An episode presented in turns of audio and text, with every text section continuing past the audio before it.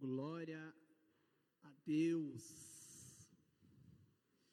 Que bom mais uma vez estarmos aqui. Falando novamente isso, mas é porque é bom mesmo.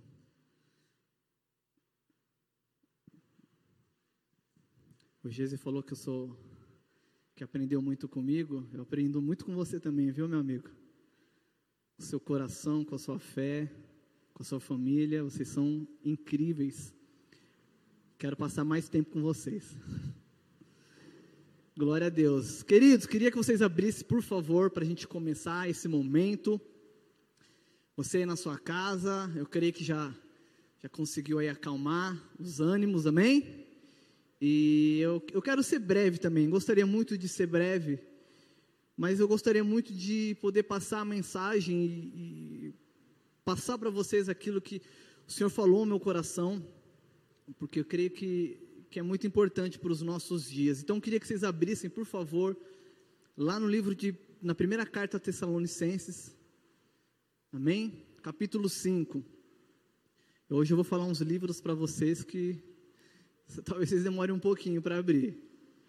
Tessalonicenses, primeira carta a Tessalonicenses, no capítulo 5. Amém? Quem achou? Fala amém. Legal. Glória a Deus. Quem não achou, acho que dá para acompanhar no telão.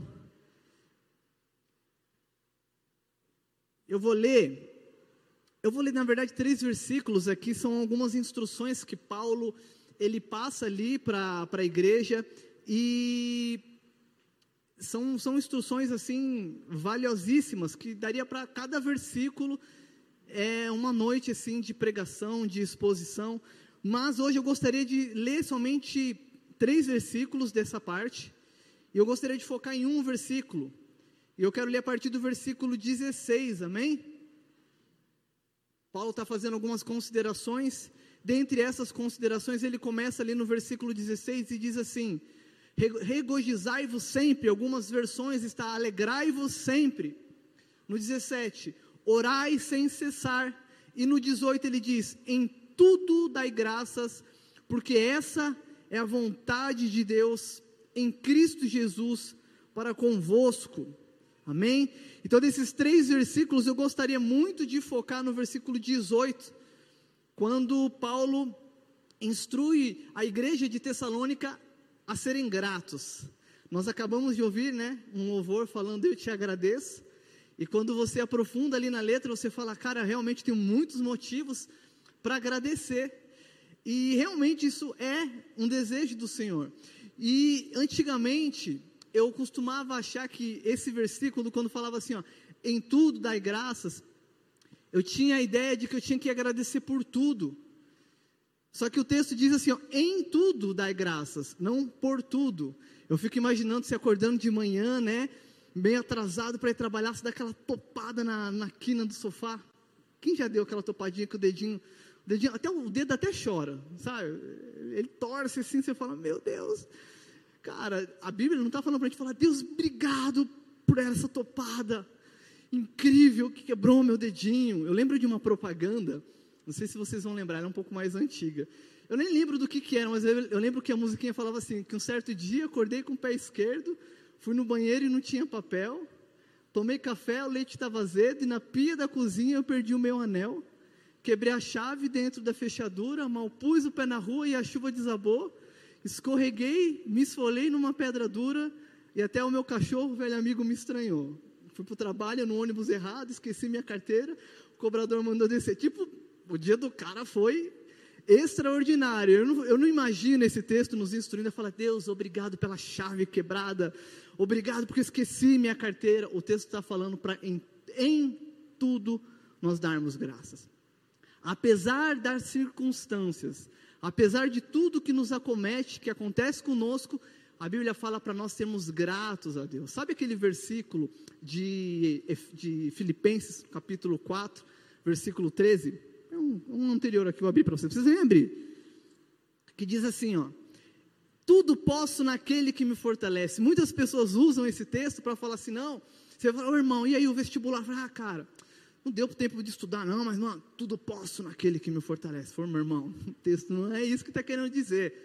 O que, que o texto está falando é o que? Paulo, antes disso, no versículo 11, ele diz assim: ó, Disto isso não por causa da pobreza, porque aprendi a viver contente em toda e qualquer situação. E aí ele começa a falar que sabe o que é ser humilhado, que sabe o que é ser honrado. Ele, ele, ele traz ali um diagnóstico da vida apostólica dele, e ali depois disso ele fala: Porque tudo posso naquele que me fortalece. Ou seja, em Jesus eu tenho a possibilidade de suportar as demandas da vida. E eu acredito que quando Paulo fala aqui, em tudo dai graças, a conotação e o sentido é mais ou menos esse.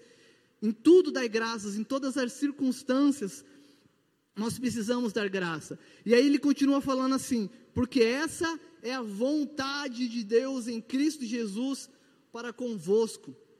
Sabe, falar obrigado, eu sei que tem muitas pessoas que têm dificuldade obrigado, thank you, graças.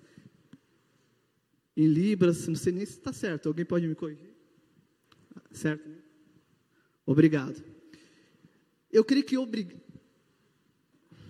Eu creio, que, eu creio que obrigado, irmãos, não é uma questão de educação. Eu ia falar até que era uma questão de obediência, mas o texto não está falando que é um mandamento, o texto está falando que é a vontade de Deus.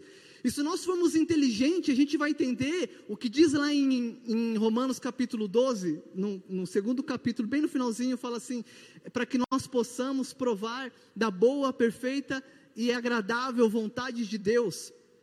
Então, se a gente entende que a vontade de Deus ela é boa, ela é agradável, ela é perfeita, quando, Deus, quando a gente entende que ser grato é a vontade de Deus, cara, eu não vou pensar duas vezes, não é nem um mandamento, mas eu entendo que é uma questão de adoração, é uma questão de rendição.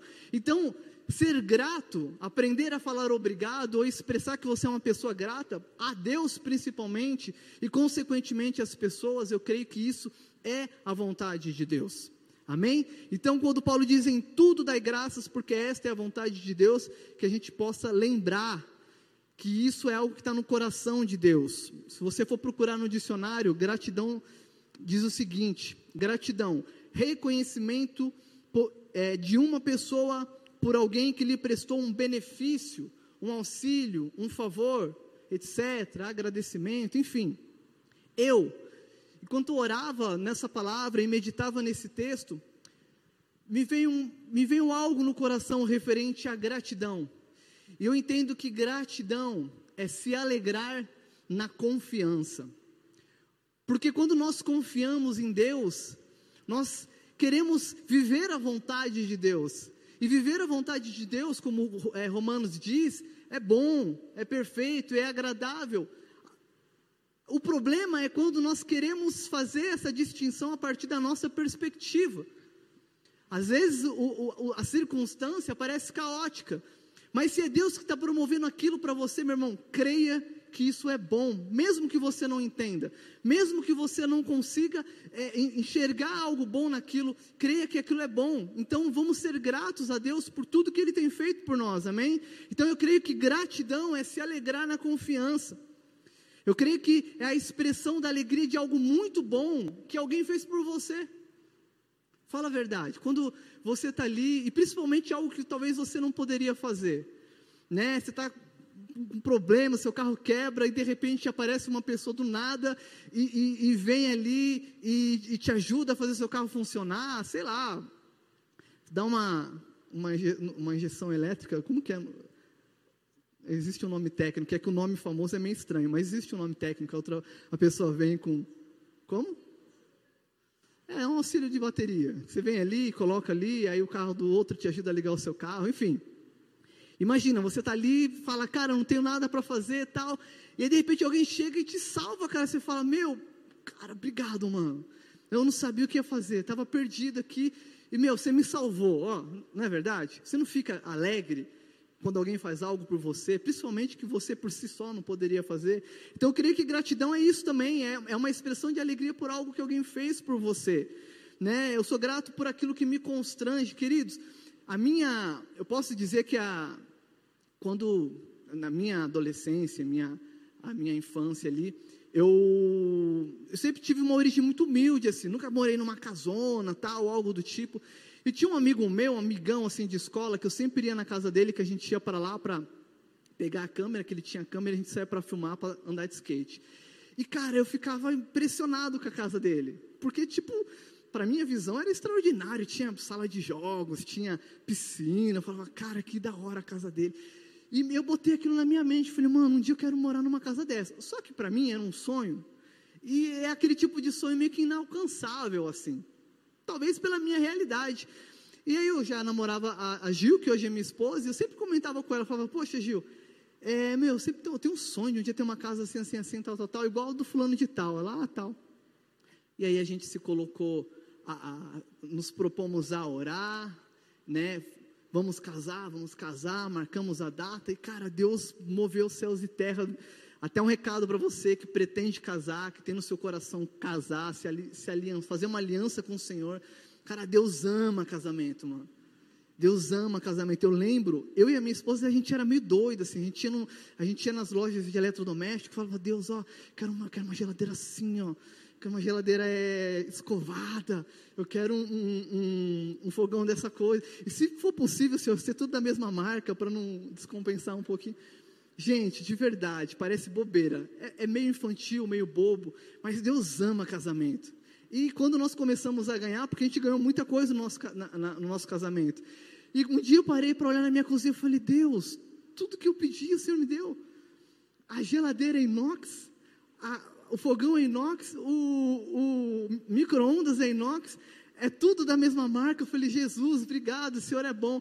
Mas eu lembro, e até hoje eu me pego assim, porque eu entendo que esse constrangimento me faz ser grato. E às vezes eu estou entrando, andando no meu condomínio, e eu me pego olhando para tudo aquilo que lá atrás um dia eu plantei no meu coração como sonho, como desejo. E quando eu passo, eu falo, Deus, obrigado, Senhor. Poxa, muito obrigado. Olha, hoje a minha casa tem uma academia. Eu não uso, mas eu posso falar que tem uma academia. E daí? É minha. Eu não uso porque não quero. Tem uma sauna que nunca usei. Já foi visita lá em casa e usou, eu nunca usei. Eu acho que Deus falou assim, ó, tá vendo? Você queria tanto, mas nem usa, né? Sei lá. Mas enfim, eu, eu me deparo com isso assim, eu falo, Deus, e, gente, eu, eu, falo que tem tudo isso, mas não é nem não é nada luxuoso, assim, algo, algo simples, mas para a realidade que eu tinha na época, era algo inalcançável. E hoje, quando eu me deparo com aquilo, às vezes a gente vai deitar, vai dormir, a gente começa a agradecer. Sabe, Deus, obrigado, obrigado por essa cama, Senhor.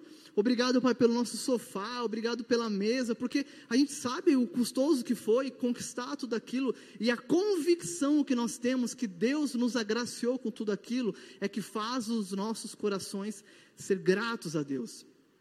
Então, quando a Bíblia fala assim, em tudo dai graças, é quando nós temos a convicção de que sem Ele nada nós temos.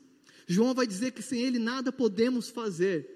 E eu creio que não só não podemos fazer, como não podemos ter também. E eu tenho convicção hoje que tudo que eu tenho, que eu possuo, é a graça de Deus. E não tem como diante disso não ficar constrangido. E não tem diante desse constrangimento em amor eu não ser grato a Deus. Só que talvez falar disso, de ser grato diante das coisas boas, parece fácil. E eu acredito que deveria ser fácil. Porque se algo foi bom para você, a primeira reação que vai ter é talvez agradecer, não é verdade? Talvez eu fale, puxa, valeuzão, cara, obrigado mesmo. É, thank you. Graças, né? Sei lá mas é você ser grato, expressar a alegria do seu coração.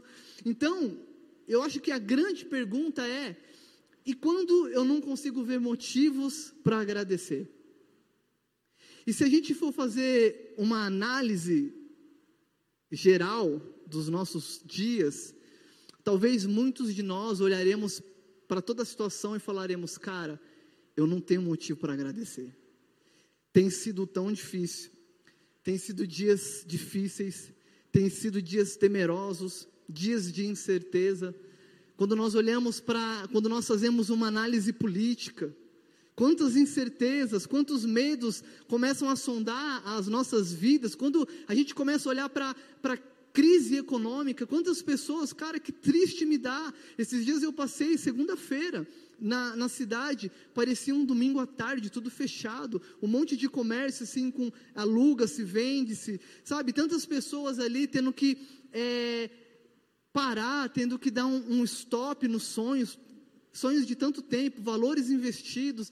Então, quando nós talvez olhamos para a nossa realidade e a gente olha para pessoas próximas a nós, cara, é tão difícil abrir o Facebook hoje, é só notícia ruim. Pessoas que você conhece, pessoas que você ama, pessoas queridas, que você queria estar perto ali e se vão. Pessoas que poderiam estar conosco hoje e essa pandemia, por algum motivo, tirou eles de nós. Quando essa é a perspectiva, quando nós começamos a olhar por esse lado, a, a, insegurança jurídica que o nosso país tem, a gente nunca sabe o que é certo, o que é errado, o que vale a pena, o que não vale a pena, a impunidade, a injustiça, coisas acontecendo, e nós, cidadãos de mãos atadas, pensando: meu Deus, eu não posso fazer nada.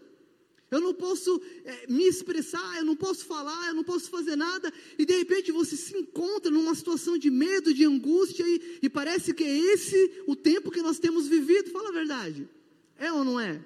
Ou eu estou talvez vivendo em um outro planeta? E cara, é muito louco porque mesmo diante dessa crise econômica mundial, eu tenho visto muitas pessoas prosperar nesse tempo. Cara, e glória a Deus por isso. Glória a Deus por isso. É improvável, cara, no meio da pandemia que nós estamos, com recessão econômica, a moeda brasileira desvalorizando, tudo ficando mais caro, as taxas de juros começando a subir, enfim, daqui a pouco a gente está vivendo aí uma inflação, já estamos vivendo, tudo ficando caro, e você fala, meu Deus, o que, que eu vou fazer? Que que... E lá no começo, gente, eu, eu, particularmente pensava, ah, daqui dois, três meses, tudo vai se resolver, e fiz planos para a minha vida pensando que tudo se resolveria em poucos meses. E quando eu vejo, um ano depois, eu estou aqui tendo que falar disso. E talvez eu compartilhe algumas coisas que, que pessoais que aconteceram comigo e que eu jamais imaginaria que um ano depois dessas circunstâncias eu estaria talvez aqui é, compartilhando isso com vocês. E a verdade é que como nós encontraremos motivo para agradar a Deus, como nós é, agradar não, como nós encontraremos motivo para agradecer a Deus diante de tantas notícias ruins. Será que nós conseguiremos fazer como aquela canção que diz: ainda que a figueira não floresça, ainda que a videira não dê os seus frutos, mesmo que não haja alimento no campo, eu me alegrarei em ti. Se eu creio que gratidão é se alegrar na confiança, será que eu teria a capacidade de expressar essa canção de todo o meu coração? Eu queria que vocês abrissem comigo, por favor, no livro de Abacuque, no capítulo 3. Eu queria ler com vocês o trecho que inspirou essa canção. Abra comigo, por favor, em Abacuque, capítulo 3. Acharam? Amém? Não? Vai, eu vou dar uma colada aqui para ajudar vocês. Ó. Ezequiel, Daniel, Oséias, Joel, Amós, é, Naum e Abacuque. Acho que é isso. Não, Miqueias, Naum e Abacuque. Amém? Você pega ali Novo Testamento, volta um pouquinho, acharam? Abacuque? Glória a Deus. Falando nisso, tem as bolachas Abacuque da minha. Brincadeira, possibilidade de marketing a gente não perde, né? Abacuque foi boa ideia. Abacuque. Aba de pai, né? Abacuque, verdade. Só minha esposa mesmo, aquela ali é um muito fértil, mente fértil.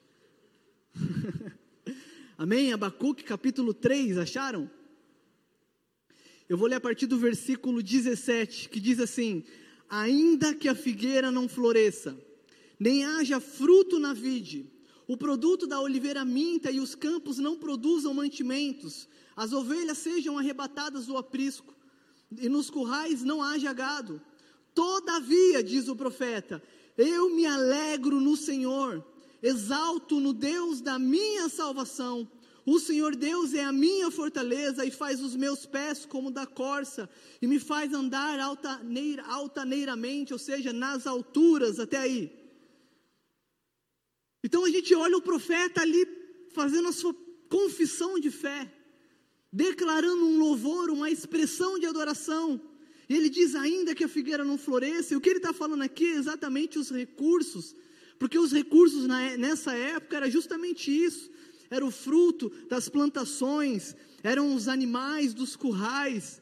E aí ele fala: é mesmo que tudo isso não me venha, eu me alegrarei em ti, eu me alegrarei no Senhor, exulto no Deus da minha salvação. E quando você olha isso e fala: Uau, que cara espiritual, que profeta extraordinário, que canção maravilhosa. Mesmo talvez diante de toda essa circunstância que ele falou, ele ainda louva e adora o Senhor. Só que eu queria contar para vocês o contexto, como que Abacuque chegou nessa oração. O que fez Abacuque chegar aqui no versículo 17 do capítulo 3 e declarar, fazer essa confissão de fé e declarar, mesmo que tudo isso se vá, eu me alegrarei em ti. Então eu queria que vocês voltassem lá para o capítulo 1 de Abacuque, para que a gente possa fazer uma viagem por esse livro, amém? Vocês estão aí? Glória a Deus. Para quem não sabe, Abacuque é um dos profetas menores. E não é profeta menor pela estatura, amém? Tipo, coloca eu, o Gesiel e o pastor e fala ali, ó, aqueles são os profetas menores. Aí você pega o Lucas, o Charlão e quem mais grandão daqui? E aí fala, esses são os profetas maiores. Não tem nada a ver com isso, amém? Profeta menor porque pelo conteúdo daquilo que eles escreveram, daquilo que eles produziram, não, não de insignificância comparado aos outros profetas. É uma distinção até mesmo teológica, é, desde os antigos já se fazia essa distinção. Então Abacuque ele é considerado um dos profetas menores. E ele começa a profetizar um pouquinho depois da morte do rei Josias. Só para a gente entender melhor, voltando um pouco mais, lá depois que, que, que Saul, Saul não, que Samuel foi morreu e o povo não quis que os filhos dele tomassem conta, continuasse ali o, o, o, o, nossa, me fugiu a palavra, continuasse ali a, o chamado profético, o ministério profético ali, eles falaram: não, levanta um rei para nós. Então o Senhor levanta Saul. Depois de Saul, Davi, o grande rei Davi é levantado. Depois de Davi vem o seu filho Samuel. Só que depois que Samuel morreu, Israel foi dividida em duas, em dois reinos, o reino do norte e o reino do sul. Então Roboão, que era filho de, de, de Salomão, ele assumiu o reino do sul e Jeroboão foi levantado como rei do norte. E ali Israel foi dividido, uma parte ali, se eu não me engano, não tenho certeza, me fugiu agora, acho que foram nove tribos que foram para o norte, em Israel, ali, na tribo do sul, que depois ficou conhecido como o reino de Judá, ficou é, a tribo de Judá e Benjamim. Então, depois disso, reis foram se levantando nos dois reinos. Reis bons, reis ruins, reis que adoravam a Deus, reis que traziam restauração para o povo e reis que eram abominação, adoravam outros deuses, que pervertiam ali o povo. E durante muito tempo Deus levantou aí esses reis profetas para anunciar, para confrontar. Então, fazia alguns anos que Josias tinha morrido. Por que, que eu falei disso? Porque Josias foi um rei reformador, ele estava reformando ali o, o, a questão espiritual de, de, de Judá, do reino de Judá. Era um reino que estava sendo renovado, ele estava voltando, trazendo ali a, a, a, o povo a conduzir nos caminhos do Senhor. Só que o rei, Josias morreu e é levantado o filho dele, Joaquim que era que era um cara que não adorou a Deus. Um rei que distanciou o povo da presença de Deus. Então, aquele povo que estava numa reforma, de repente se vê voltando para uma ruína espiritual, um povo, um rei conduzindo o povo a adorar outros deuses. Imagina, a gente está falando da, da nação escolhida, a gente está falando do povo de Israel, e de repente a gente vê um rei que deveria conduzir aquele povo a um triunfo espiritual, conduzir aquele povo à adoração a Deus, e quantos testemunhos maravilhosos eles não, eles não tiveram diante da obediência a Deus, de tudo, de todos os milagres que Deus fez quando aquele povo obedeceu, e mesmo assim, muitos reis se levantaram e conduzir aquele povo distante de Deus. Então, esse é o contexto. E além disso, dessa questão moral está sendo é, ruída, desse, da questão espiritual está indo por água abaixo. Abacuque profetizou numa era que os estudiosos chamam de era pré-babilônica. A Babilônia ainda não tinha invadido o, o, a, a terra, mas ela já era famosa por todos os seus feitos, por tudo que eles faziam. E Abacuque sabia que mais cedo ou mais tarde, aquela nação chamada Babilônia, que os caldeus, que são os babilônicos, eles iriam invadir aquela terra. Então, Abacuque está nessa eminência. Ele olha para o grupo religioso, ele olha para o rei e ele vê uma ruína espiritual. E talvez a esperança dele, creio eu que era essa a esperança dele, senão ele não iria fazer essas orações que nós veremos, estava em Deus. Só que os líderes, o rei, aquele que deveria apontar ali, talvez não apontar o caminho, que essa era uma, uma função profética, mas muitos dos profetas, como Abacuque, como Jeremias, foram perseguidos. Imagina, Jeremias já estava anunciando o que estava para acontecer e durante 40 anos ele profetizou e nada daquilo que ele falou se cumpriu no tempo que ele profetizou. O cara foi tirado como louco. O cara fala, esse cara é louco, fica falando besteira. E ele falando sobre o que iria acontecer, sobre a desobediência do povo. Então Abacuque vê todo esse cenário. Ele faz uma leitura política internacional, ele fala: "Meu, os caras, a Babilônia está chegando, Sabemos que eles são ferozes, sabemos que eles são escarnecedores, eles entram, eles destroem os templos, eles fazem das pessoas escravas, eles matam um monte de pessoas. Enfim, ele sabia de todo o contexto da Babilônia. Então, Abacuque, diante de toda essa situação, alguns dilemas surgem no coração de Abacuque. E, a, e, alguns estudiosos dizem até que esse livro de Abacuque pode até ser chamado de uma carta, uma epístola de Abacuque. São três capítulos. E fala de uma oração que Abacuque fez e das respostas que Deus deu para Abacuque e a forma como Abacuque reagiu. Então, Abacuque buscava respostas, dilemas e longe de toda a espiritualidade, Abacuque foi sincero com o Senhor. Ele colocou o coração diante de Deus e foi sincero, sem demagogia. Ele falou: Deus, o Senhor não adianta nem eu querer é, te enganar, porque o Senhor, sei lá, o Senhor conhece o meu coração profundamente. Não adianta eu querer falar palavras bonitas para o Senhor, porque o Senhor sabe exatamente o que o meu coração está pensando. Então eu creio que por isso é, Abacuque fez algumas indagações. Primeiro, a respeito do silêncio de Deus. E segundo, a respeito dos métodos do Senhor. Então eu queria que vocês abrissem comigo, já está aberto, né? Mas lessem comigo Abacuque do capítulo 1. Eu não vou ler tudo, porque nós não temos tempo, tá bom? Mas eu quero ler só alguns versículos para que a gente possa entender o contexto do que estava acontecendo. Então Abacuque no capítulo 1 diz assim: sentença revelada ao profeta Abacuque. Aí Abacuque começa.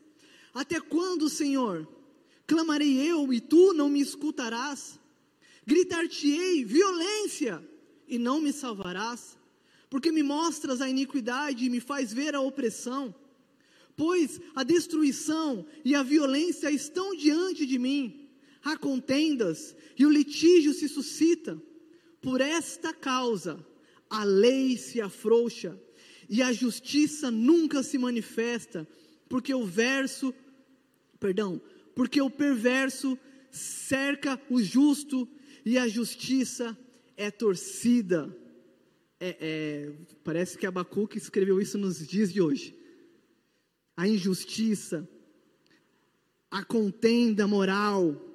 E Abacuque está falando, o clamor de Abacuque, qual que era? Senhor, existem alguns justos aqui, por mais que Israel tenha se pervertido, por mais que o reino de Judá tenha se pervertido, tenha se desviado dos teus caminhos, ainda há justo, e a Babilônia está chegando, eles vão nos trucidar, Senhor, e a gente vai sofrer isso, os justos, é justo que, o, que, que o, os santos, os justos, sofra essa, essa condenação, então Abacuque começa a indagar, Senhor, por que, que o Senhor não está fazendo nada? O que está acontecendo? E aí, a partir do versículo 5, eu não vou ler tudo, é quando Deus, ele começa a responder. Primeiro Abacuque, ele descreve o cenário, violência, iniquidade, destruição, contendas, injustiça, e ele fala tudo, achando que Deus está sendo indiferente em relação a tudo que estava acontecendo. Então Deus responde aquilo. E aí no versículo 6, eu quero ler com vocês, diz assim, ó, vou ler no 5. Vede entre as nações, olhai maravilhai-vos, e, desvanecei, porque realizo em vós, em vossos dias, obra tal, que vós não crereis quando, quando for contada. Pois eis que suscita os caldeus, nação amarga e impetuosa, que marcham pela largura da terra, para ponderar-se de moradores que não são, de moradas que não são suas. Então, diante da pergunta de Abacuque, Deus responde: sim, eu estou levantando os caldeus para assolar o povo de Judá. E ali no capítulo 1, depois, quando vocês chegarem em casa, é um livro muito curto. Hoje vocês chegam e vocês fazem essa leitura. Depois disso, a partir do versículo 6, o, o, Senhor começa a descrever ali a grandeza, e não a grandeza no sentido de, de contemplação, mas a grandeza no sentido de, de, de ruína que, que Babilônia estava trazendo. Ele começa a falar como eles eram, que os cavalos deles eram ligeiros, né, como um leopardo, que eram ferozes como os lobos, e ali ele começa a descrever como que era, o que iria acontecer. Então Abacuque, diante da circunstância, diante da situação de medo, de pânico, ele faz uma oração e a resposta de Deus é: Eu levantei esse povo, eu levantei os caldeus para trazer ruína para Judá. O problema, querido, é que essa resposta não respondeu ou não sanou as indagações de Abacuque. Porque ele primeiro, primeiro ele começa questionando a Deus, por que, que Deus estava em silêncio? Como se Deus uh, me distrair. E olha, os babilônicos estão chegando. Eu mesmo, o que eu farei? É, ele não ia falar, meu Deus, né? Então, como se Abacuque tivesse, como se Deus tivesse distraído. Então Deus fala, não. Pelo contrário, eu suscitei os caldeus. E ele diz ali, ó, eu suscitei os caldeus, nação amarga e impetuosa, para que marchem pela largura da terra, para ponderar-se de moradas que não são suas. E ele estava se referindo àquilo que iria acontecer com o reino de Sul, com o reino de Judá. Então Abacuque, diante daquilo, cria um outro dilema. Deus, tudo bem, o Senhor quer corrigir a nação, mas dessa forma, usando um povo perverso, usando um povo que é abominação ao Senhor, eles simplesmente fazem tudo o que o Senhor falou para Moisés para nós não fazermos. Tipo, e aí, como assim? Tipo, que justiça é essa? Por isso que eu falei que Abacuque não estava sem demagogia, ele rasgou o coração diante do Senhor. E ele começou a abrir. Por isso, meu irmão, minha irmã, a única coisa que Deus quer é a sinceridade do teu coração. Sabe, às vezes quando você chega diante do Senhor, você não tem forças nem para orar, porque você talvez esteja tão afligido pela circunstância, por, pelo aquilo que aconteceu nos dias, e você só sabe chorar diante de Deus. Em Romanos diz que o Espírito Santo, ele intercede por nós com gemidos inexprimíveis. Eu creio que até o teu choro o Espírito Santo transforma em oração ao Senhor. Até o seu silêncio diante de Deus, por não saber o que falar, o Espírito Santo pega aquilo e traduz diante de Deus as suas demandas. Então seja honesto, seja sincero. O que Abacuque estava fazendo aqui era exatamente isso. E ali no capítulo 2, Abacuque diz assim: Não és tu desde a eternidade, ó Senhor, meu Deus e meu Santo. Não morreremos, ó Senhor, para executar juízo puseste aquele povo Tu, ó rocha, o fundaste para servir de disciplina. Tu és tão puro de olhos que não podes ver o mal, e a opressão não podes contemplar. Por que, pois, toleras os que procedem perfidamente e te calas? Quando o perverso devora aquele que é mais justo do que ele? E a indagação de Abacuque agora, na sua segunda pergunta, era: Senhor, o Senhor quer disciplinar o povo? Tudo bem, o povo o povo deu uma ramelada. O rei Josias morreu, deu ruim, porque é, Joaquim se levantou, conduziu o povo, mas era como se ele estivesse falando assim: Mas Deus, vamos lá, vai, Judá está ruim, mas está melhor que a Babilônia. E você vai colocar os caldeus, os babilônicos, para trazer juízo para nós? Meu, eu creio muito na sinceridade de Abacuque, mas talvez ali ele tinha esquecido que Deus já havia levantado profetas e profetas para falar sobre o que estava para acontecer, para falar sobre aquilo que já tinha sido profetizado muito por Jeremias, mas Abacuque estava sendo sincero na oração dele. E ali ele, com aquela indagação, nós vamos entrar agora no capítulo 2. Então Deus responde a Abacuque. E aí ele diz, capítulo 2, no versículo 1: Por-me-ei na torre de vigia, colocar-me-ei sobre a fortaleza e vigiarei para ver que Deus me dirá e que resposta eu terei à minha queixa. Então, a Bíblia fala que diante da resposta de, de Deus para Abacuque, Abacuque já estava ali perplexo, com medo de tudo que estava para acontecer. Deus traz uma resposta que aparentemente não, não era aquilo que Abacuque gostaria de ouvir. E quando Abacuque fica aguardando a resposta, o trecho fala que Abacuque se colocou numa torre de vigia e que ele esperou para que Deus pudesse respondê-lo. E aí no versículo 2 diz assim: O Senhor me respondeu e disse: Escreve a visão, grava sobre a tábuas, para que possa ler até quem, possa, até quem passa correndo. Porque a visão ainda está para cumprir-se no tempo determinado, mas se apressa para o fim e não falhará. Se tarda, espere-o, porque certamente virá e não tardará. Eis o soberbo, se referindo a Babilônia. Sua alma não é reta, mas o justo viverá por sua fé. O Senhor vira para Abacuque, quando ele sobe na torre de vigia e havia uma, uma, não digo uma tradição, mas era comum, aqueles que subiam para a torre de vigia, muitos eram chamados de atalaias, eles tinham a responsabilidade de anunciar o perigo, a morte, o mal que estava vindo sobre aquele povo que estava cercado por aquelas muralhas ao qual eles estavam vigiando. E quando Abacuque diz subir a torre de vigia, primeira coisa que Deus fala para ele é: então faça o seguinte, escreva essa visão e pregue nas tábuas para que possa ler até quem passa correndo. Se fosse hoje em dia, o Senhor falaria: digita essa visão e poste no seu feed até para quem passe correndo possa ler. Foi a primeira obra de marketing da história. Deus mandou fazer um outdoor, escrever a visão e falar: escreve, porque no meio desses dias as pessoas estão atarefadas, distraídas, cheias de, de afazeres. Então, até aqueles que vão passar com pressa, eles vão passar e vão ler a visão. Então, o Senhor fala para Abacuque: escreva a visão. Para quê? Para que as pessoas pudessem ver aquilo que Deus estava para falar. E a, de, e a, queixa de Abacuque era: Senhor, o povo é perverso, o que, que vai acontecer? O que, que vai acontecer com os justos? A resposta de Deus foi: Escreve, porque a visão ainda está para se cumprir no tempo determinado, mas se apressa para o fim, não falhará. Se tarda, espere, porque certamente virá e não tardará. Aí ele fala: Eis o soberbo que você está falando, que é a Babilônia. Eis esse povo soberbo, a sua alma não é reta. E aí ele fala: Mas o justo, Abacuque, o justo viverá por sua fé.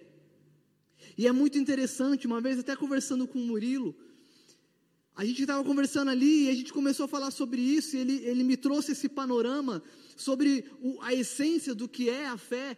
E para o povo judeu, o povo judeu, eles, quando eles falam sobre algo, não é abstrato, é algo concreto. E a palavra que Abacuque usa aqui, fé, é a palavra emuná, que significa literalmente se agarrar a algo. Então, quando Deus fala assim, escreve a visão, porque o justo viverá por aquilo que se agarra por aquilo que se apega, por aquilo que confia. E nós só confiamos, se agarramos em algo que nós conhecemos. Então, quando nós olhamos e o justo viverá pela fé, nós podemos olhar também o que, porque Paulo repetiu isso algumas vezes. Em Romanos capítulo 1 ele diz, em Gálatas ele diz, o autor aos Hebreus também diz isso, acredito que tenha sido Paulo, e ele fala: e o justo viverá pela fé. Hebreus 10, 37 diz: porque ainda dentro de pouco tempo aquele que vem virá e não irá demorar. Eu creio que o que Deus estava falando aqui para Abacuque, sim, se referia ao povo, ao povo de, de Judá, se referia ao povo babilônico que iria invadir a terra. 70 anos depois que eles invadiram, o povo voltou para sua terra. Mas o autor aos Hebreus, ele usa a palavra de Abacuque e faz uma conotação para os nossos dias de hoje. Ele diz o seguinte: porque ainda dentro de pouco tempo, Hebreus 10, 37, aquele que vem virá e não irá demorar, mas o meu justo viverá pela fé. E se retroceder dele, a minha mão não se agradará. Nós, porém, somos dos que não retrocedem para a perdição, mas somos da fé para a preservação da alma. Glória a Deus por isso. O justo viverá por aquilo que se agarra. Imagine nós, em uma, sei lá, você está fazendo uma escalada e de repente você se encontra em perigo e você percebe que a única coisa que pode te salvar de uma queda é uma corda eu tenho certeza que você vai se agarrar naquela corda até você não ter mais forças. Porque aquilo ali é o que vai te trazer, é o que vai te salvar, é o que vai te trazer segurança para que você não morra. Então, para o judeu, a palavra fé é algo concreto e ela significa literalmente isso: se agarrar a algo pelo qual eu confio. Então, Deus fala para Abacuque: sim, virá assolação sobre o povo. A assolação virá, isso não, não irá é, isso não vai deixar de acontecer. Mas os babilônicos terão o que deles, e os justos viverão por aquilo que eles creem. A palavra do Senhor diz em Efésios 2 que nós somos, somos salvos mediante a fé, nós somos salvos pela graça mediante a fé. Fé em quem? Fé em Jesus. Fé na obra redentora que Jesus fez naquela cruz. Então, quando quando o próprio Lutero, lendo ali Romanos 1, e ele teve a revelação e ocorre, ocorreu a reforma, se hoje você se considera um protestante, é porque há 500 anos, um pouco mais atrás, um homem chamado Lutero, ele se deparou com esse texto que Abacuque disse, e Paulo estava repetindo em Romanos, e ele falou, o justo viverá pela fé, aquilo abriu a mente dele, e ele trouxe uma reforma espiritual naquele tempo, e hoje nós podemos dizer que nós vivemos pela fé, por quê? Porque a nossa confiança não está naquilo que nós, que nós podemos produzir, não está na confiança daquilo que o mundo pode proporcionar, mas a nossa confiança está em Jesus. Então nós nos agarramos profundamente, com todas as nossas forças, ao que Jesus fez na cruz, e por isso nós podemos falar que nós viveremos, porque a palavra do Senhor diz que é aquele que crê em Jesus, que confessar Jesus como teu Senhor, como o teu Salvador, será salvo. Fala de uma vida eterna. O justo viverá pela fé, por aquilo que se agarra. E o que Deus estava falando para Abacuque no capítulo 2 era justamente isso. Pega a visão, escreve o que eu vou te falar e anuncia aos justos para que eles permaneçam firmes, para que eles não retrocedam, porque o justo vive pela fé. E logo depois disso, Deus começa a descrever o que iria acontecer com a Babilônia. Primeiro ele fala: fica firme, Abacuque, e fala para o povo: fica firme. É um tempo, é um tempo de disciplina, é o meu tempo para vocês, mas fique firme, não retroceda, não se desvie do caminho. E o texto fala que viver pela fé não tem somente a ver com a questão da salvação, mas viver pela fé é justamente confiar em Deus, é caminhar todos os dias crendo que o Senhor tem nos conduzido, crendo que o Espírito Santo tem nos guiado, porque a palavra do Senhor diz que os filhos de Deus são guiados pelo Espírito Santo. Em João 15 diz que o Espírito Santo nos guiaria a toda a verdade. E quando nós colocamos a nossa fé em Jesus, o Espírito Santo começa a habitar em nós e nós somos conduzidos pelo próprio Deus. Então, viver pela fé, o justo que vive pela fé, não é só no quesito da salvação, mas é no desenvolvimento da sua salvação também. Amém? E aí, eu não vou ler com vocês, mas depois disso, é, Deus começa a falar para Abacuque sobre a condenação e ele começa a falar sobre os ais, né? Ai disso, ai dos babilônios por causa disso, ai dos babilônios por causa daquilo. E ele começa a descrever ali a perversão dos babilônicos, a ambição egoísta, ganância, exploração, enfim quando o povo escravizou todo o, o, o povo de Deus, né, falando sobre a embriaguez, sobre a imoralidade, sobre violência, idolatria, enfim, quando aquele povo pegou e entrou em Israel, eles profanaram tudo, profanaram o, o templo, profanaram tudo que tinha ali, tudo que era sagrado diante de Deus, tanto que eles eram abominação diante dos olhos de Deus. Só que o Senhor fala: isso não ficará impune. E aí ele começa com os ais, ais disso, ai daquilo. Então nós entramos no capítulo 3 de Abacuque. Amém? Vamos lá para o capítulo 3. E após Abacuque descrever a resposta de Deus para ele, no finalzinho do capítulo 2, no versículo 20, Abacuque diz assim: O Senhor, porém, está no seu santo templo, cale-se diante dele toda a terra. Então Abacuque entra no capítulo 3. A gente sabe que, pelo que nós já vimos, que Abacuque ele, ele começou a orar ao Senhor esperando uma resposta, uma palavra de de que Deus iria fazer algo para que aquilo não acontecesse, mas Deus mostrou que aquilo era necessário acontecer. Então Abacuque, diante dos dilemas do capítulo 1 e 2, ele chega no capítulo 3, após se colocar como vigia e ouvir a voz do Senhor. Ele termina o capítulo 2 falando que o Senhor, porém, está no seu santo templo, cale-se dele diante, cale-se diante dele toda a terra. Abacuque começa a reconhecer a grandeza do Senhor. E aquela revelação de Deus para Abacuque trouxe transformação no coração dele. E o que mudou diante da resposta de Deus não foram necessariamente a circunstância, mas o coração do profeta. E nós precisamos entender isso porque muitas vezes nós nos colocamos diante do Senhor, pedindo para que o Senhor mude alguma coisa, e na verdade o que Deus quer mudar não é a circunstância, mas o nosso caráter, a nossa perspectiva, o nosso entendimento. Quero dar uma dica para os casados. Aquele que é casado, aquele que vai casar, que não casou. Durante muitas vezes no meu relacionamento com minha esposa, quando nós discutíamos, e eu olhava e falava, meu, como ela está agindo de uma forma errada, que não sei o quê, cheio de julgo no coração. Eu falava, quer saber de uma coisa? Eu já, homem e mulher, eu, eu aprendi que nós. Você pode ter o seu melhor argumento, o seu melhor discurso, cara, você não vai convencer ninguém com a sua palavra. Mas quando você coloca as suas demandas diante do Senhor, quando você entra para o quarto, dobra os seus joelhos fala: Senhor, eu não posso mais fazer. Já tentei convencer, já tentei falar, discutimos, ninguém se rendeu, mas eu me rendo a Ti. E todas as vezes que eu ia para o meu quarto, a minha intenção, irmãos, a real era essa.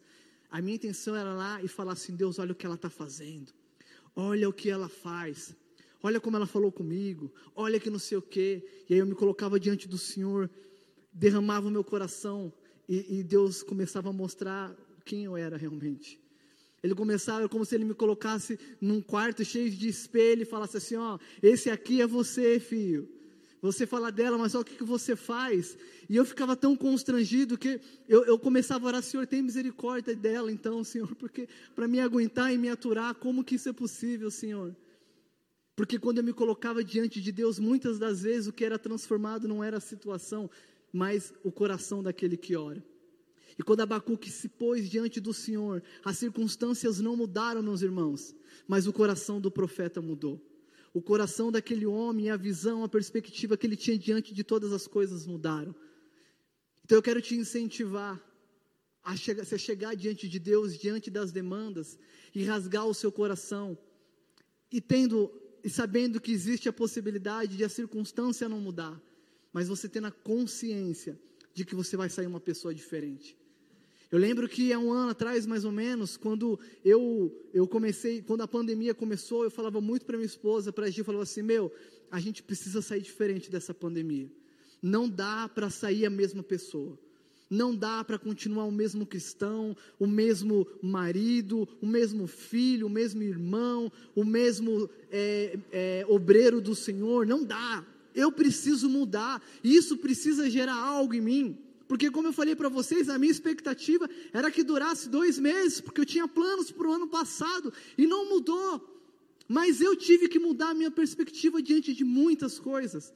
Então, aqui, quando Abacuque entra no capítulo 3, com um coração e sua perspectiva mudada, ele começa dizendo assim: capítulo 3, oração do profeta Abacuque sob a forma de canto. E ele diz assim: Tenho ouvido, ó Senhor, as tuas declarações e me sinto alarmado. Nós começamos a ler a, o livro de Abacuque pelo, pelo capítulo 3 por aquele trecho que inspirou aquela música, ainda que a figueira não floresça. Eu queria que vocês prestassem atenção. O que fez a visão de Abacuque mudar diante de todas as circunstâncias ruins? E o que fez Abacuque chegar no final desse capítulo adorando a Deus? Primeiro, Abacuque diz: Tenho ouvido, ó Senhor, as tuas declarações e me sinto alarmado. Tenho ouvido, Senhor, as tuas declarações. O que o, que Abacuque estava falando, Senhor, eu ouvi tudo que o Senhor falou para mim. Eu ouvi a sua resposta. Eu ouvi tudo que o Senhor falou desde a minha primeira indagação. E aí fala assim, e eu me sinto alarmado. Algumas versões falam, me sinto temeroso, com temor diante disso. A primeira coisa que Abacuque fez foi ouvir a voz, ouvir a palavra do Senhor. Em Romanos 10, 17 diz que a fé vem pelo ouvir e ouvir a palavra de Deus. Querido, quando nós nos expomos à palavra de Deus, nós somos transformados, porque há poder na palavra do Senhor. Esse livro, ele é diferente. Eu, eu, eu já falei algumas vezes aqui, não dá para encarar a Bíblia como um livro comum. Imagine Hoje você pode ler Shakespeare, você pode ler Camões, você pode ler um monte de autores, você só vai ler ali algo que alguém escreveu, mas quando você abre a Bíblia, o autor está do seu lado com você, apontando versículo por versículo, mostrando aquilo que está errado em você, te conduzindo a toda a verdade, te direcionando, porque somos filhos. Então a palavra ela traz transformação nas nossas vidas. O autor aos Hebreus diz lá no capítulo 4, no versículo 12, que a palavra ela é viva e ela é eficaz. Ela é como um, uma espada, que ela é afiada dos dois lados, e quando ela entra em nós, quando essa palavra entra em nós, ela divide alma, espírito, juntas e medulas.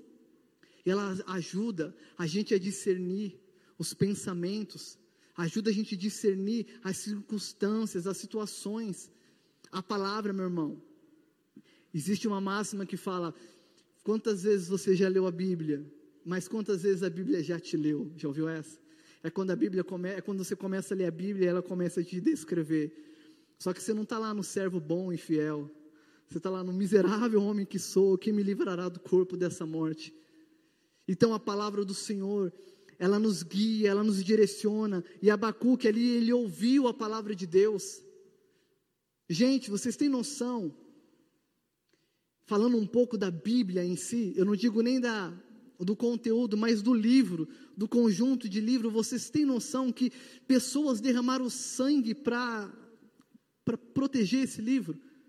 Esses dias eu estava assistindo um filme, e eu sei que é ficção, tá? Pra, o livro de Eli. Alguém já assistiu esse filme? Cara, eu fiquei. Ninguém assistiu esse filme, só o Rodolfo, mas alguém? Ah, amém. Vocês não querem interagir mesmo, né? Ah, tá bom então. Vocês assistiram em casa? Amém. Eu estou pela fé, irmão. Estou pela fé. Deixa eu ver quantas pessoas estão online, só para eu, para avivar minha fé aqui. Brincadeira. Queridos, no, no filme em si, você vê que o cara tem uma missão de ir até o oeste lá e guardar a palavra e, e, e proteger o livro, porque houve uma guerra e a primeira coisa que eles fizeram foram destruir todas as Bíblias e aquele homem tinha uma Bíblia King James. E ele e aquela Bíblia lá King James era uma Bíblia em todo mundo, ah, o filme já faz antigo, eu vou dar spoiler, tá bom?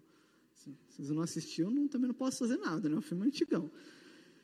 E era uma Bíblia em braille. E ele chega, só que o que acontece? Ele não só tinha que levar a Bíblia, como ele decorou a Bíblia todinha.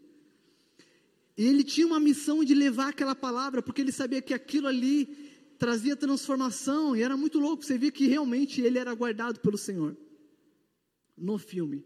Mas quando nós olhamos para a história, e nós vemos a história dos moravianos, a história dos valdenses, homens e mulheres extraordinários, que, como a Bíblia diz em Hebreus 10, Hebreus 11, que o mundo não era digno que eles pisassem nessa terra, que deram o seu sangue pra, por essa palavra. Quem já viu aquele, aqueles vídeos da Bíblia chegando nos paí países perseguidos, nos países comunistas, onde a palavra de Deus é proibida pregar, e as pessoas ali ansiando, chorando. Eu já ouvi casos de pessoas que foram em cultos na, na, na, na China perseguida, onde as reuniões eram na, na nos calabouços, nas, no, né, nas cavernas. E os relatos falam que quando alguém iria, ia pregar para eles, eles pediam, eles pregavam três, quatro, cinco, seis, sete, oito, nove, dez horas, e aquelas pessoas nem piscavam e falavam: fale mais para nós, fale mais dessa palavra para nós. E um avivamento acontecendo ali nas cavernas da China comunista, mais de 100 milhões de pessoas se entregando a Jesus. Queridos, a Bíblia todos os anos bate recorde de venda. Todos os anos é o livro mais vendido do mundo. Você tem noção, não é um livro comum, não foi um livro escrito por um editor. Se um editor moderno pegasse uma Bíblia hoje, iria tirar um monte de coisa iria atualizar a Bíblia, iria tirar alguns versículos que não cabem para o progressismo moderno, mas a palavra do Senhor, ela não é uma palavra de ideologia, é uma palavra de transformação. É por isso que Paulo fala: Eu não me envergonho do Evangelho, porque é o poder de Deus para a salvação daqueles que creem. E quando nós nos expomos ao conteúdo desse livro, nós somos transformados dia após dia. O que Abacuque fez foi ouvir a palavra de Deus. E por ele ouvir a palavra de Deus, ele discerniu o que Deus queria fazer. Abacuque 3: Tenho ouvido, ó Senhor, as tuas declarações e me sinto alarmado. E aí ele continua: Aviva a tua obra, ó Senhor. No decorrer dos anos e no decurso dos anos, faze-a conhecida na tua ira. Lembra-te da misericórdia. Então, após, primeira lição que eu entendo de Abacuque, para ele ser transformado para o coração e a ótica dele mudar, primeira coisa é se expor à palavra de Deus. Segunda coisa, depois que ele fala isso, ele diz: Aviva no Senhor. Abacuque começa a orar. Abacuque começa a levantar um clamor. Abacuque começa a interceder. Primeiro ele ouve a palavra, segundo ele começa uma oração. E olha que interessante. Abacuque não, não fez uma declaração, livra-nos, Senhor. Não, a visão dele já tinha sido mudada pela exposição à glória do Senhor. Abacuque sabia que a, a, vinda da Babilônia era inevitável, mas diante da circunstância, o que Abacuque falou é: Senhor, aviva-nos, não livra-nos, mas aviva-nos. Sabe, querido, talvez diante da circunstância que nós temos vivido, Muitos de nós temos pensado em como nos livrar dessas circunstâncias. Como se safar de tudo que pode nos afligir. Eu tenho certeza que muitos aqui foram afligidos. Talvez alguém próximo que você perdeu, talvez alguém é, é, é, um emprego que você perdeu, enfim, tantas coisas aconteceram e, tem, e ainda tem acontecido, tantos medos têm sondado os nossos corações, tantas incertezas, mas diante disso a instrução de Abacuque é: leia a palavra, se expõe à voz do Senhor, ore ao Senhor, clame ao Senhor. Há mais ou menos um ano atrás, quando tudo começou, quando a pandemia estava começando a ficar mais evidente, casos estavam acontecendo no Brasil, como eu falei para vocês, eu, eu, minha esposa e eu fizemos planos. Eu achava que aquilo ia ser rápido. Eu achava que aqueles meses, que aquela pandemia, que essa pandemia duraria alguns dias. que aquilo não iria nos afligir. E nós tínhamos plano de fazer um intercâmbio, a gente já estava com a escola paga. Nós iríamos em maio, maio, abril, maio, né? Do ano passado, nós estávamos com data marcada para fazer um intercâmbio na Irlanda. Nosso sonho. Queremos morar fora, queremos aprender uma nova língua, queremos conhecer uma nova cultura, nos preparamos, investimos dinheiro. E há mais ou menos um ano atrás, é, dentro desse processo, a gente começou a fazer uma análise e eu falava, Deus, hum, não tenho certeza mais. Será que vamos? Será que não vamos? E no meio desse processo nós levamos um golpe financeiro. O pastor até comentou esses dias. E um golpe que realmente trouxe um, um rombo no nosso orçamento. Todo o valor que nós tínhamos para aquela viagem, que não é barata, com euro na época acima de cinco reais, todo o valor que nós tínhamos, nós fomos roubados. Assim, ó, tiraram da gente. E na mesma época que a gente, que eu tinha que lidar com essa questão do desse golpe, a minha avózinha querida foi internada então, mais ou menos um ano atrás, eu estava tendo que lidar com essa questão de um golpe financeiro e o que mais me doía era a questão da minha avó internada. E naquele momento de angústia, naquele momento ali de muita, muita angústia, tristeza, eu não dormia. A Gil várias vezes acordava porque eu também não queria, eu não queria, ela não, eu não queria que ela soubesse que eu já imaginava que aquilo era um golpe, para não deixá-la estressada também.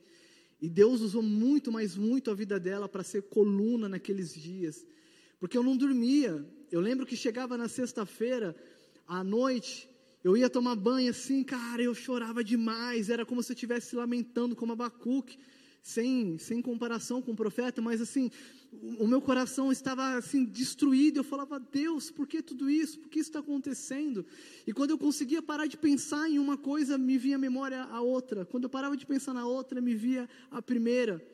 E aí eu tinha que sair dali, eu tinha que respirar fundo. E todas as vezes que eu ia para o banheiro e clamava o Senhor, Ele me vinha com um poder assim, me restaurava. Porque minutos depois a gente ia começar uma live com a galera do Holy Spot porque a gente precisava estar ali, cara. E às vezes, e às vezes o, o, o Denis e o Murilo não podiam estar, e às vezes era eu que tinha que assumir, e aí, ia, ia para lá quebrantado e saía renovado. Mais um dia, venci, obrigado, Senhor. Dia seguinte, noite seguinte, meu, e aquilo me atemorizando. Mas eu comecei a abrir a palavra como nunca antes. Eu abria a palavra, lia os salmos, e parecia que quando Davi tinha escrito aquilo, ele estava lendo o que estava acontecendo comigo. E ele começava a falar, Senhor, até quando, até quando isso vai acontecer? E aqueles salmos começavam a entrar como flecha no meu coração, começavam a, a dividir tudo dentro de mim, e uma sensação de alegria e de paz invadia o meu coração. Então eu começava a orar, Senhor, dai-me força. Havia uma canção que foi a canção de 2020 de uma banda chamada Projeto Sola, que falava assim: ajuda-me a confiar, mesmo quando a confiança me faltar. Ajuda-me a enxergar mesmo quando os meus olhos não enxergarem. E eu ficava, Senhor, ajuda-me a confiar, ajuda-me a confiar. Eu preciso confiar no Senhor. Eu preciso passar por esse processo. E uma paz, era uma paz assim, é, que excede literalmente todo o entendimento. Ela abundava dentro de mim. Eu lembro que eu falava para Gil assim, falava, Gil, eu tenho medo que quando a ficha cair, eu surte. Eu tenho literalmente medo de surtar quando eu perceber tudo o que aconteceu. Eu não sei se eu estou anestesiado ou essa paz que Deus está colocando no meu coração realmente ela está excedendo todas as circunstâncias atuais. E queridos, eu posso falar, eu não surtei. Aquela paz continua reinando no meu coração até hoje. As circunstâncias não foram mudadas. Eu perdi a minha avó ano passado. Minha avózinha partiu para estar com o Senhor. E louvado seja o nome do Senhor por isso. Ela partiu para estar com o Senhor. Eu fui lesado, sofri um golpe financeiro. Mas mesmo confiando, mesmo agradecendo ao Senhor, e, e, e, diante da circunstância eu continuei confiando, eu continuei agradecendo ao Senhor, eu continuei derramando meu coração, me alegrando. Eu lembro num dia que nós fomos, a galera falou, Theo, a gente vai pregar num condomínio, você quer ir? E eu estava nessa fase, falava, vou, é agora que eu vou pregar mais, é agora que eu vou anunciar mais o Evangelho. Eu não vou retroceder diante da circunstância, ao contrário, minha resposta será outra. E eu lembro que eu estava num condomínio, estava alguns irmãos tocando, e a gente estava literalmente na rua do condomínio, as pessoas começaram a sair das casas assim, e sem microfone eu comecei a pregar e pregar a palavra do Senhor, anunciar Jesus como nosso Salvador, anunciar a confiança em Jesus. E aquelas pessoas começaram -se a chegar. E eu lembro que eu saía dali e eu tinha que lidar novamente com a minha realidade, mas dia após dia, de fé em fé, o Senhor foi me sustentando. E hoje, apesar da circunstância, o meu coração se enche de gratidão e alegria. O que mais me marcou nisso tudo foi no dia que nós tivemos que enterrar minha avó. Foi muito difícil. Minha avó foi uma pessoa incrível, uma pessoa extraordinária, uma mulher maravilhosa. Eu vou tentar não chorar, mas não de tristeza, por honra à minha avó. Eu lembro que naquele dia, não quero emocionar vocês, tá bom? Não quero causar sensação de emoção em vocês. Glória a Deus por isso, glória a Deus. E naquele dia, é, eu lembro que eu voltei para casa dos meus avós, e meu pai era a pessoa mais próxima da minha avó, assim, dormia com ela, cuidava dela. E o que, o que fez assim, o, o céu se abrirem diante de mim. Eu entrei no quarto, meu pai não viu que eu estava no quarto. Ele estava chorando muito, chorando muito, e ele só falava uma coisa: Obrigado, papai. Obrigado, Senhor. Obrigado, Senhor. Obrigado pela minha mãezinha. Obrigado por nós termos a oportunidade de ter vivido com ela. Obrigado, obrigado, obrigado. Eu olhei aquilo, eu desmoronei. Eu falei assim: Senhor, eu por tão pouco, Senhor, eu reclamo, eu murmuro, eu sou ingrato com as coisas, e diante dessa circunstância, o meu pai está tirando força para te agradecer. E olhando aqui o que, o que Abacuque está falando, diante da circunstância, obrigado irmão, valeu. Diante da circunstância, diante de tudo que não foi mudado, Abacuque se expôs à palavra. Abacuque não pediu um livramento, mas um avivamento. E aquele avivamento foi o que trouxe força para muitos justos naquela época voltarem e retornarem, os que ainda estavam vivos, para a terra da onde o Senhor tinha tirado. Então, meus irmãos, o que Abacuque nos ensina, eu posso enxergar de algumas formas. Ele ouviu a palavra do Senhor. E como nós vimos, pela fé, pelo ouvir, vem a fé. Paulo vai dizer que a fé vem pelo ouvir. Nós lemos lá em, em Hebreus, que diz: porque ainda dentro de pouco tempo, Hebreus 38, bem no finalzinho, porque ainda dentro de pouco tempo, aquele que vem virá e não irá demorar, mas o meu justo viverá pela fé, e se retroceder dele, a minha alma não se agradará. Nós, porém, não somos dos que retrocedem para a perdição, mas somos da fé para a preservação da alma. E o autor aos Hebreus, no capítulo seguinte, no capítulo 11, ele começa a falar sobre os heróis da fé, homens extraordinários, que a Bíblia diz que o mundo não era digno que eles pisassem na terra. Então, no capítulo 12, ele começa falando assim: agora que nós estamos rodeados de tão grande nuvem de testemunha se referindo ao capítulo anterior, o capítulo 11, falando dos heróis da fé, no capítulo 12 ele fala agora que nós estamos rodeados dessas testemunhas de tudo isso que aconteceu. O autor diz o seguinte: corra com perseverança. Primeiro ele fala: se desvencilhe, largue tudo aquilo que te seduz, que te atrapalha. E ele fala: corra com perseverança a corrida que lhe foi proposta, olhando confiadamente, fixamente para o autor e consumador da sua fé. Então, quando nós nos expomos à palavra, quando nós começamos a orar, o Senhor nos ajuda a permanecer nessa corrida que Ele, que Ele nos propôs, para que nós pudéssemos perseverar. Então, quando Abacuque se expôs à palavra, quando Abacuque orou, a partir do versículo 3, eu não vou ler com vocês, porque é um pouco longa. Não, eu vou ler com vocês sim. Amém? Posso ler? Abacuque 3, a partir do versículo 3, Abacuque, ele começa a expressar a visão daquilo que transformou o coração dele.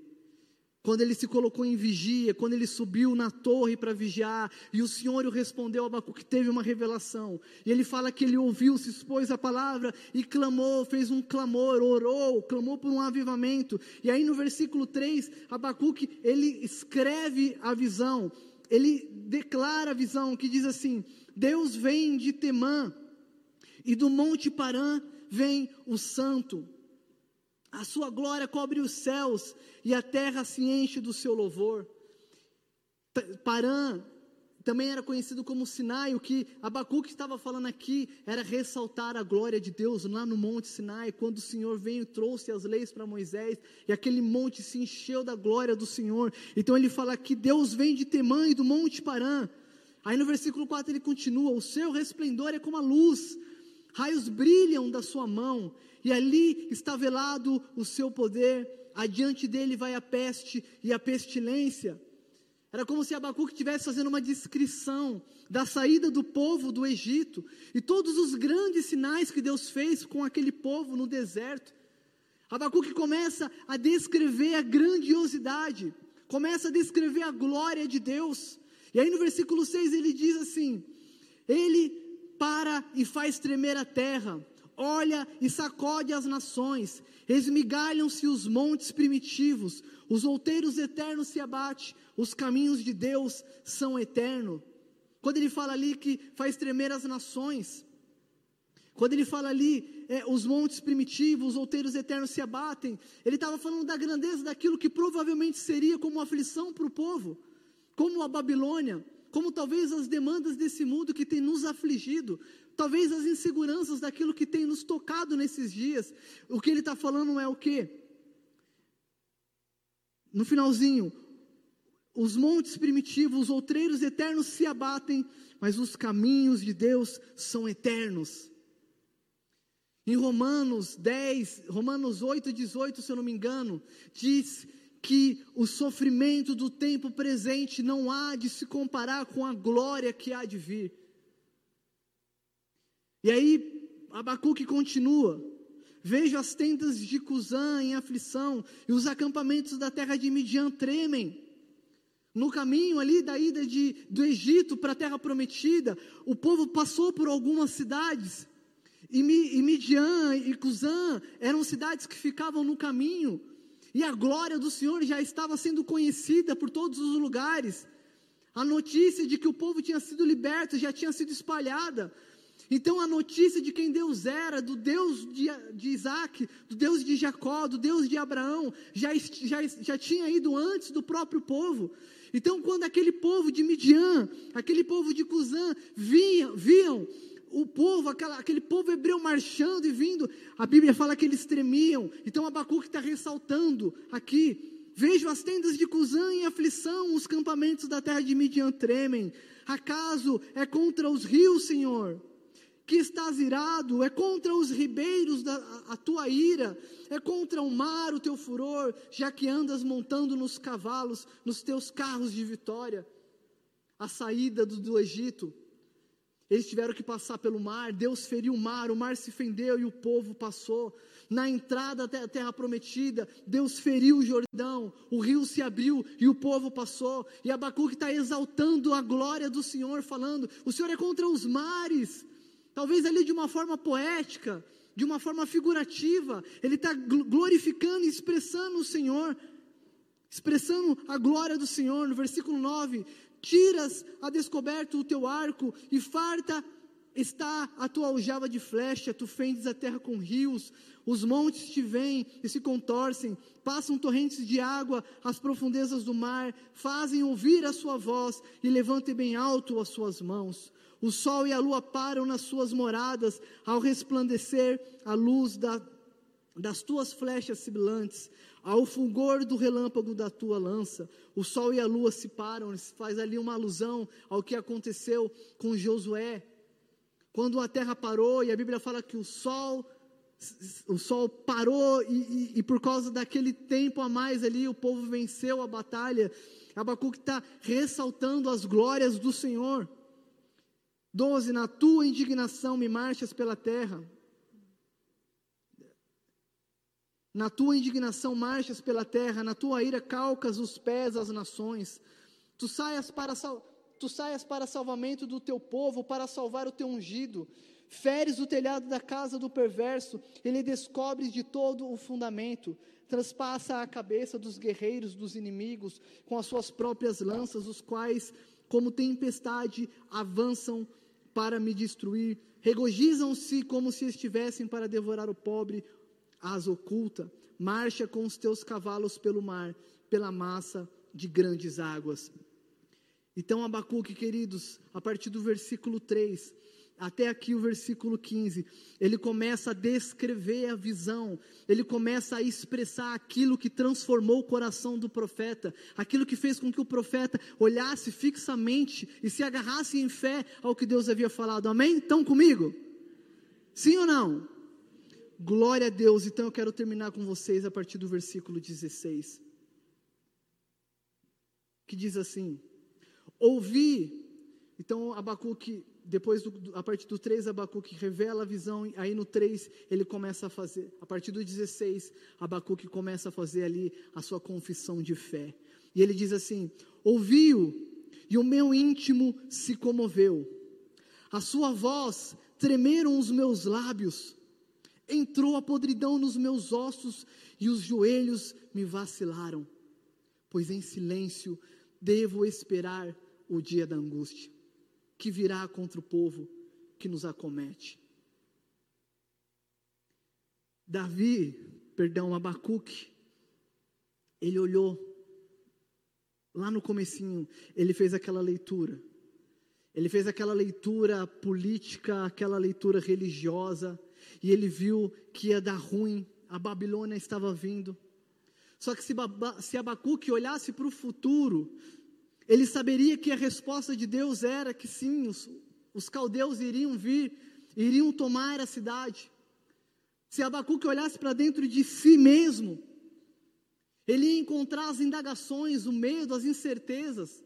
Se Abacuque olhasse ao redor, ele ia ver tudo aquilo, toda a leitura que ele tinha feito. Mas quando Abacuque olhou para o alto, quando Abacuque olhou para o Senhor, quando os olhos de Abacuque se firmaram no autor e consumador da nossa fé, da fé dele, daquilo que ele se agarrava, daquilo que ele apoiava.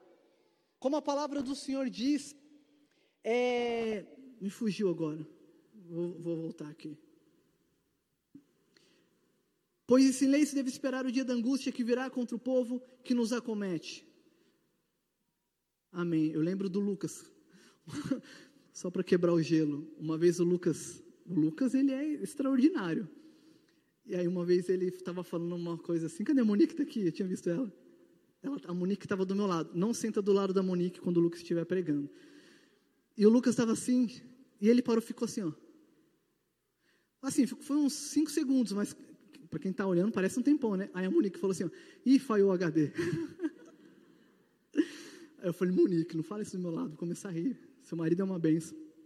Mas enfim, quando Abacuque olhou para toda a circunstância, quando Abacuque olhou para tudo aquilo, ele não encontrou nada, mas quando ele olhou para o Senhor, quando ele olhou para o alto, Colossenses 3, Paulo vai dizer: agora que vocês são salvos, olhem para o alto, busquem as coisas que são do alto. Mas quando Abacuque olhou para as coisas do alto, ele pôde com firmeza no coração declarar, diante de tudo aquilo que ele vinha, diante de todas as circunstâncias que ainda viria, que ele sabia que as coisas iriam piorar, mesmo diante de tudo isso, Abacuque diz, a partir do 17: ainda que a figueira não floresça, ainda que não, ainda que haja fruto da vide, perdão, ainda que a figueira não floresça, nem haja fruto da vide, o produto da oliveira minta e os campos não produzam mantimentos, as ovelhas sejam arrebatadas do aprisco, e nos currais não haja gado, Todavia, eu me alegro no Senhor, exulto no Deus da minha salvação. O Senhor Deus é minha fortaleza e faz os meus pés como os da corça e me faz andar alteneiramente ao mestre de cantos para instrumentos de corda. Aleluia. Diante de toda circunstância e situação, Abacuque teve sim e nós aprendemos o porquê que Abacuque chegou nessa condição. Abrindo o coração, deixando o Senhor transformar através da palavra, orando e buscando o Senhor, para que de alguma forma Abacuque possa se alegrar no Senhor, para que de alguma forma Abacuque possa ser grato a Deus, independente das circunstâncias.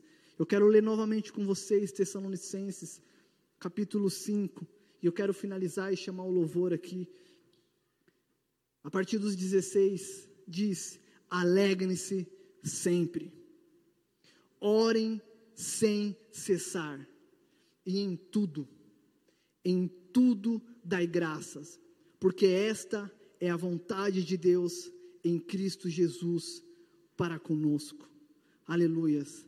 Fecha seus olhos, eu quero orar com vocês. Bondoso Deus, eu quero te agradecer, Senhor porque nós sabemos que dias difíceis ainda virão.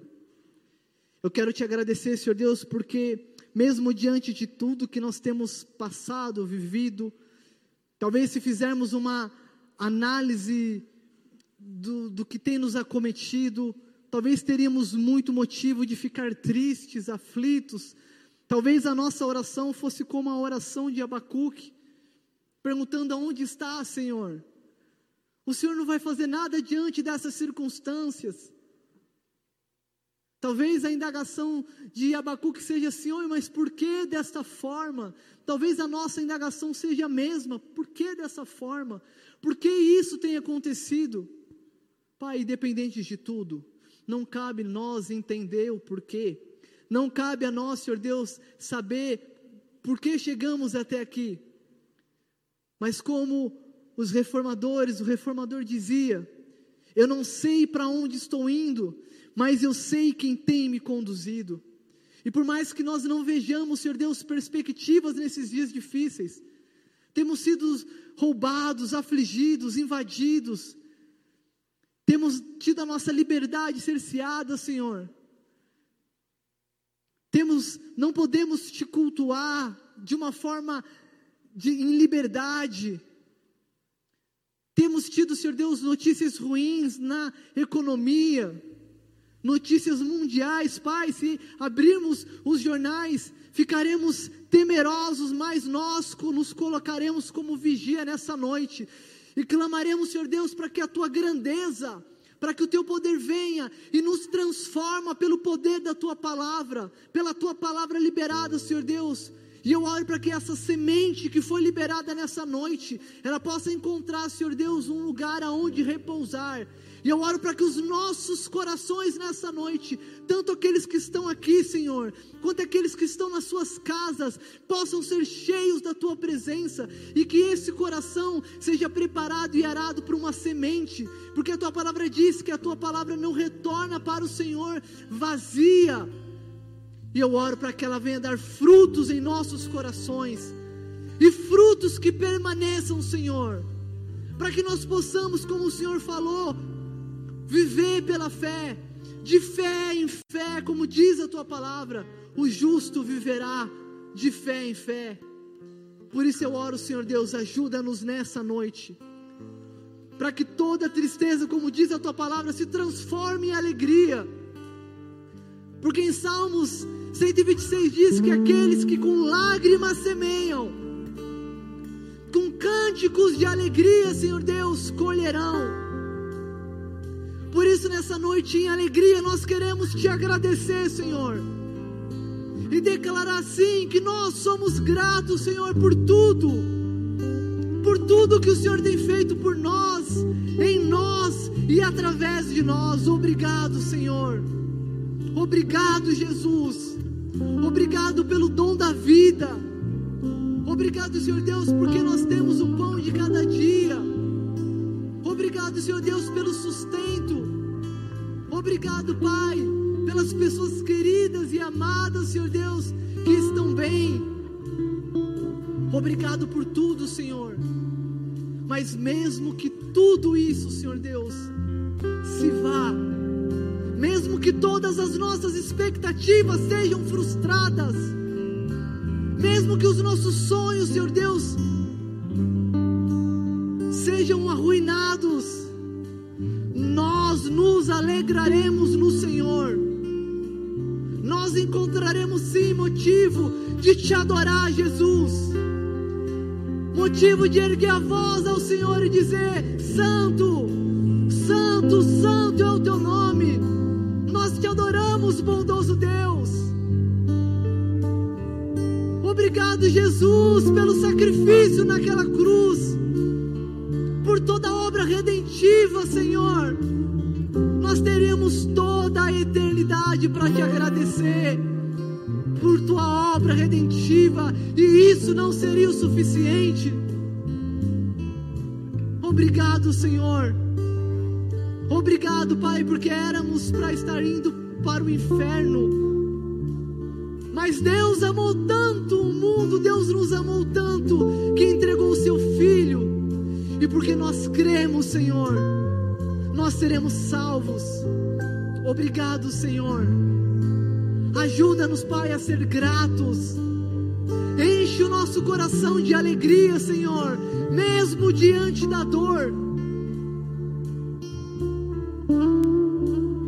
Obrigado, Senhor Deus, por aqueles que o Senhor recolheu nesses dias. Somos gratos, apesar da dor e do luto. Obrigado, porque sabemos que o Senhor tem preparado um lugar onde não há mais choro, aonde não há mais tristeza. Nós queremos viver o teu reino, Senhor. Nós clamamos pelo teu reino. Pai nosso, venha a nós o teu reino. Um reino de justiça, paz, de alegria, de alegria no Espírito Santo. Obrigado, Senhor. Obrigado, Pai. Nós te agradecemos nessa noite. Queremos continuar te adorando através dessa canção, Senhor. Com o entendimento de tudo que o Senhor tem feito por nós. E queremos declarar, Senhor Deus, que apesar de tudo, nós nos alegraremos no Senhor. Adore o Senhor e faça como profeta.